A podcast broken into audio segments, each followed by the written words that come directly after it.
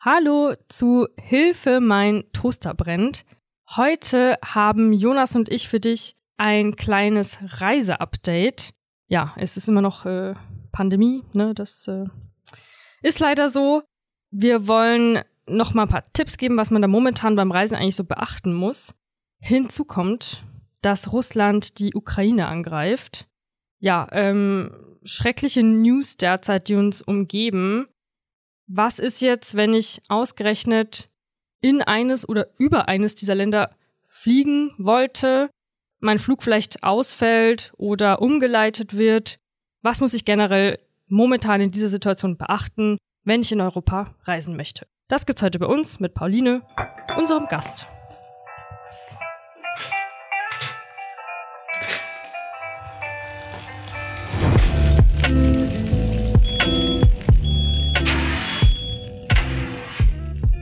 Ja, auch ein schönes Hallo von mir. Ähm, schön, dass du da bist, Pauline. Ja, ich bin schon wieder dabei. Ja, Nina hat es ja auch gerade eben angesprochen, ist äh, heute ein bisschen was Ernsteres, ähm, was natürlich äh, schrecklich ist. Äh, ich denke nicht nur für Europa, sondern weltweit, was da passiert gerade. Ja, ich würde jetzt nur noch mal kurz ein bisschen so die Sachen einordnen. Nina hat es eingangs erwähnt gehabt, der Luftraum ähm, über allen EU-Staaten wurde jetzt für russische Flugzeuge gesperrt. Das soll jetzt erstmal so für die nächsten drei Monate gelten, je nachdem, was dann eben noch alles auf uns zukommt, beziehungsweise wie sich die Situation dort entwickelt. Umgekehrt hat der russische oder hat die russische Regierung den Luftraum für einige europäische Airlines gesperrt. Viele haben auch schon vor, vornherein gesagt, sie versuchen jetzt diese Gebiete vorsorglich ähm, zu umfliegen, also dass gar nicht mehr über Russland geflogen wird. Und äh, das betrifft eben vor allem viele Flüge, die in den asiatischen Raum gehen, die jetzt eben umgeleitet werden mhm. ähm, oder eventuell sogar annulliert werden. Ja, Pauline, worauf muss ich mich denn jetzt einstellen in dieser in dieser Situation, wenn ich wirklich so einen Flug gebucht habe, der jetzt ähm, Richtung Richtung Osten geht? Also ich schätze mal, dass sehr viele Flugstornierungen auf uns zukommen. Äh, ich glaube, es wurden jetzt auch schon einige Verbindungen gestrichen. Ich habe schon äh, Nachrichten gesehen davon. Umleitungen können passieren. All das, äh, davon gehe ich aus, äh, dass uns da auch in den nächsten Wochen und Monaten noch einige Verbraucheranfragen mit beschäftigen werden. Wie sollte ich denn konkret reagieren? Kann ich jetzt überhaupt davon ausgehen, dass mich zum Beispiel die Fluggesellschaft darüber informiert? Muss ich mich eigenständig darüber informieren? Wie bekomme ich überhaupt die Information, ob mein Flug jetzt ganz normal geht oder ob es da Änderungen gibt? Also auf jeden Fall würde ich mich informieren. Äh, das würde ich immer als Tipp geben. Das werdet ihr heute wahrscheinlich in diesem Podcast auch sehr häufig hören, diesen Satz. Äh, und selbst eigenständig nachschauen, auch wenn man normalerweise per Mail von der Fluggesellschaft informiert wird, ob der Flug ausfällt oder verspätet äh, abfliegt oder ein Alternativflug angeboten wird. Also all das normalerweise kommt per Mail, aber wir hatten auch schon Fälle gesehen, wo das aus irgendeinem Grund nicht passiert ist technisches Problem, keine Ahnung. Und dann äh, ist es immer gut, vorsorglich nochmal nachzuschauen und sich selber zu informieren, ob der Flug auch geht. Also heißt konkret auf die Webseite der Airline zu gehen. Genau. Wir haben es vorhin mal kurz einen Check gemacht bei der Lufthansa zum Beispiel. Gibt es dort schon gleich mhm. auf der Startseite auch Infos dazu? Auch mal schauen, was sagt denn das Auswärtige Amt zu meinem Reiseland, wenn ich äh, vielleicht wirklich als Zielland eines der Länder habe, die, die betroffen sind kann auch vielleicht hilfreiche Informationen geben, ob es da überhaupt Flüge gibt, wenn vielleicht meine Airline noch gar nicht so schnell war und mich noch nicht informiert hat. Auf was muss ich mich denn jetzt einstellen, wenn ich Passagier bin und ich habe jetzt eine Reise in den asiatischen Raum geplant gehabt? Mhm. Und sage jetzt aber von mir aus, ah, ich habe jetzt ein bisschen ungutes Gefühl im Magen, ich weiß nicht, ähm, ob ich jetzt fliegen soll oder nicht, äh, eben aufgrund der angespannten Situation. Kann ich dann einfach meinen Flug stornieren oder geht das nicht so einfach, wie man sich das vorstellt? Man kann sicher den Flug stornieren, aber man muss vorher einen Blick in die Stornierungsbedingungen werfen. Je nachdem, was man für einen Tarif gebucht hat, kann das entweder gar keine Stornierungsgebühren kosten oder man kann vielleicht auch gar kein Geld zurückbekommen.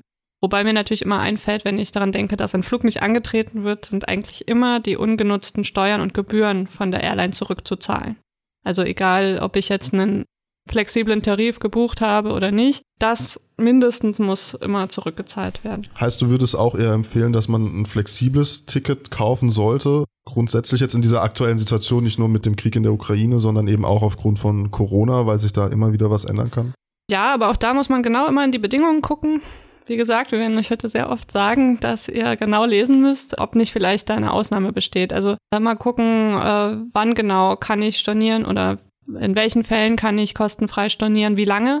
Manchmal ist das auch zeitlich abhängig, bis zu so und so viele Tage vorher oder ab so und so vielen Tagen vorher können sie kostenfrei stornieren. Da muss man ganz genau schauen.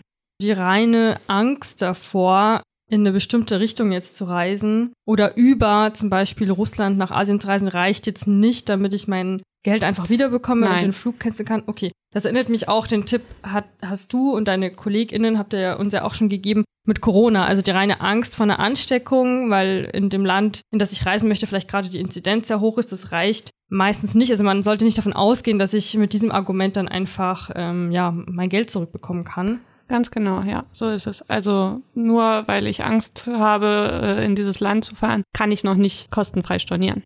Wie sieht es dann jetzt mit möglichen Preisanpassungen aus? Wie gesagt, die Flüge Hm. fliegen jetzt nicht mehr über Russland, sondern versuchen eben den Süden Russlands äh, zu nehmen, heißt über die Türkei. Was natürlich auch heißt, dass man längere Flugzeiten mit längeren Flugzeiten rechnen muss. Mhm. Kann die Airline da im Nachhinein noch den Preis einfach erhöhen? Das kann sie nur dann, wenn sie eine entsprechende Klausel in den Beförderungsbedingungen hat.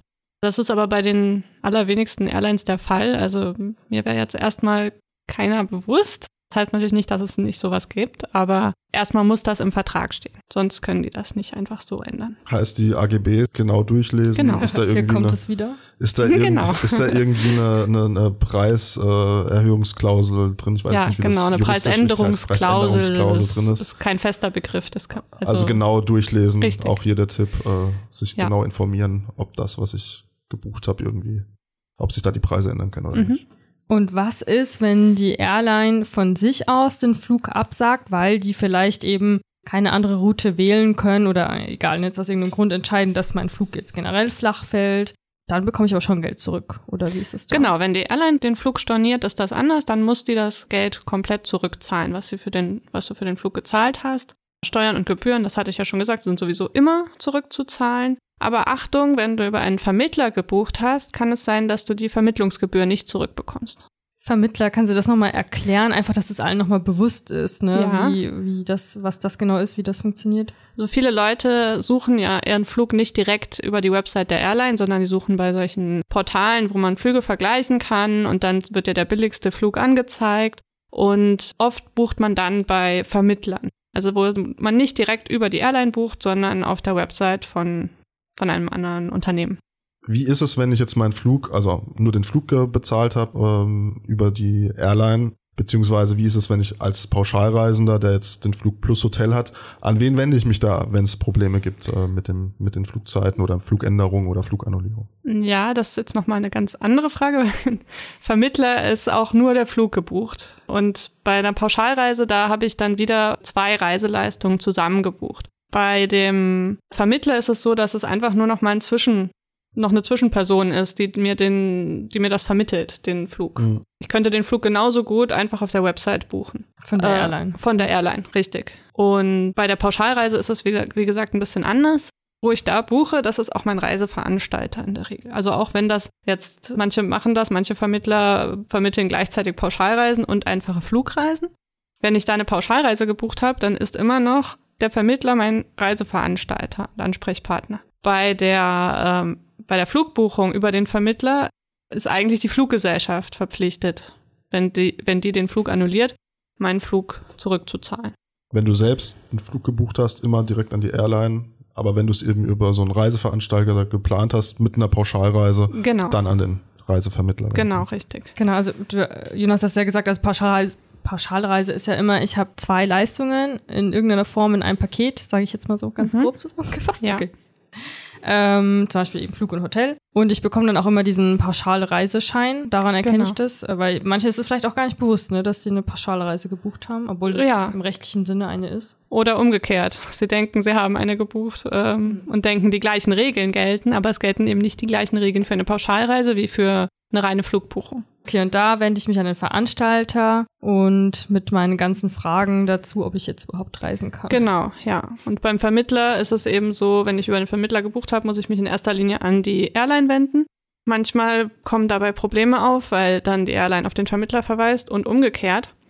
Ja. Das, äh, das ist manchmal schwierig. Deswegen würde ich immer empfehlen, wenn man jetzt noch einen Flug buchen möchte, um sowas zu vermeiden, würde ich lieber gucken, ob nicht auf der Website der Airline direkt ein Flug mit ähnlichen Preisen oder Bedingungen zu finden ist.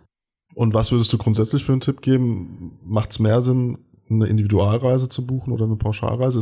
Gibt es da einen Unterschied, was die Rechte an, anbetrifft? Ja, da gibt es äh, Unterschiede, was die Rechte angeht. Ich kann aber jetzt nicht komplett sagen, das eine ist besser als hm. das andere, weil es kommt immer darauf an, wie man reisen möchte.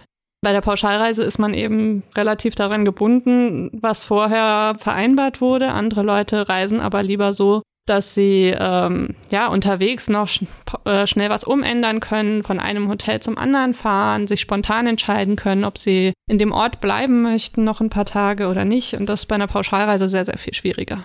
Dann hätte ich da auch noch eine kurze Frage. Wir haben jetzt viel über Flugreisen Richtung in den asiatischen Raum hm. äh, gesprochen. Wie sieht es denn da aus mit den EU-Fluggastrechten? Gelten die da auch oder ist das außerhalb der EU und deswegen ist das eingeschränkt?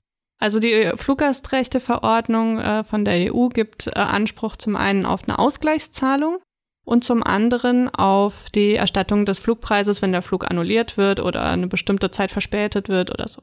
Das sind zwei verschiedene Dinge. Die Ausgleichszahlung wäre jetzt zum Beispiel nochmal im Hinblick auf den asiatischen Raum wahrscheinlich nicht fällig, weil Krieg und Krisen in solcher Art zu den außergewöhnlichen Umständen zählen. Und außergewöhnliche Umstände sorgen dafür, dass die Airline keine Ausgleichszahlung leisten muss. Aber das heißt nicht, dass sie nicht auch den Flugpreis erstatten muss. Wo das jetzt gilt, das ist immer dann der Fall, wenn die Airline in Europa sitzt und man aus einem anderen äh, Drittland in die EU einreist oder wenn man aus der EU startet, egal wo die Airline sitzt. Und es ist, gibt auch noch diese Regelung, dass man Anspruch hat auf äh, manchmal auf Essen, Getränke, auf Telefonate. Genau. Vielleicht erfahre ich nämlich erst am Flughafen selber, dass mein Flug äh, ausfallen musste. Richtig. Oder sogar, wenn ich schon äh, beim, beim Umstieg bin eigentlich und ich bin schon eine Teilstrecke geflogen. Das kann auch passieren und dann äh, habe ich Anspruch auf eine Unterkunft, auf zwei Telefongespräche, auf äh, meine Verpflegung. Das verlinken das. wir dir natürlich auch nochmal alles in den Show Notes, diese Regeln. Und Pauline, du hast mich vor dem Gespräch darauf aufmerksam gemacht. Ja, wir haben ja immer noch diese Pandemie im Gange, die so gewisse Einreiseregelungen fordert. Muss ich, manchmal muss ich einen Test machen, ne, muss hm. einen gewissen Impfstatus haben. Ja, wenn jetzt meine Reiseroute aufgrund einer Krise, eines Krieges geändert wird, vielleicht äh, gelten dann ja auf einmal ganz andere Einreiseregelungen, weil ich einen ganz anderen Zwischenstopp habe. Genau, wenn zum Beispiel die Route geändert wird, ähm, ich muss mich immer noch informieren und auch regelmäßig informieren, wo lande ich eigentlich zwischendurch und welche Regeln gelten da? Gilt da für den Transit was anderes? Muss ich vielleicht noch einen extra Test machen? Was brauche ich für Nachweise? Das sollte man unbedingt im Blick behalten. Und dafür äh, kann man sich immer gut informieren bei der, beim Auswärtigen Amt zum einen auf den Reisehinweisen. Und ansonsten gibt es auch immer noch das Reopen EU, wenn man innerhalb der EU umsteigt oder verreist. Das ist eine App und eine Webseite, glaube ich. Gibt es in mehreren genau, Formen. Ich kenne es äh, ich kenn's als Webseite. Webseite ja. Und äh, sehr, sehr gut, weil da kannst du genau deine Reiseroute innerhalb der EU planen und äh, dann wird dir angezeigt, welche äh, Regeln zu beachten sind. Hast du noch irgendeinen abschließenden Tipp, Pauline, den wir jetzt vergessen haben? Irgendwas, was man unbedingt noch beachten sollte momentan?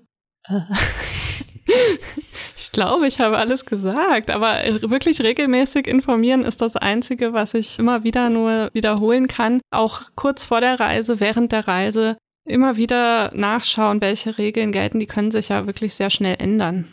Vielen Dank für diese ganzen Infos von dir heute. Also wir haben auch vorher schon drüber diskutiert, ähm, es ist natürlich kein politischer Podcast hier bei uns. Ich hoffe, wir konnten dir aus Verbraucherschutzsicht ein paar Fragen klären, die man vielleicht ähm, ja momentan hat. Ja, also man merkt, glaube ich, auch, wir sind alle so ein bisschen, ja, ein bisschen überfordert auch von der von der Situation. Ich meine, wir ja. waren, wir haben es alle mitbekommen, äh, was da letzten Donnerstag Schlimmes passiert ist und deswegen, ja, man kann nur hoffen, dass es äh, ein gutes Ende findet, dass es bald aufhört, diese schreckliche und unnötige Krieg, denke ich mal. Ich hoffe auch, dass wir das Thema ja. ähm, in angemessener Weise äh, behandelt haben, auch wenn es bei uns eben mehr um die Hinweise geht, wie, was ihr beachten müsst beim Reisen. Ähm, auch wenn vielleicht vielen von uns jetzt gerade nicht nach Reisen ist. Hm. Aber es gibt vielleicht den einen oder anderen, der gar keine andere Möglichkeit hat. Und reisen muss oder möchte. Ja. Und für den sind wir natürlich trotzdem da. Ja, wir hoffen, dass dir diese Folge trotzdem gefallen hat. Ähm, wenn ja, dann schick uns doch gerne einen Kommentar, like diesen Podcast. Oder leite, Oder ihn, leite ihn weiter weiter. an Freunde, Familie, die vorhaben zu reisen. Ja, und können eigentlich nur sagen, bleibt gesund, ähm, passt auf euch auf und wir freuen uns, wenn ihr nächstes Mal wieder reinschaltet. Ganz genau. Bis sehr bald.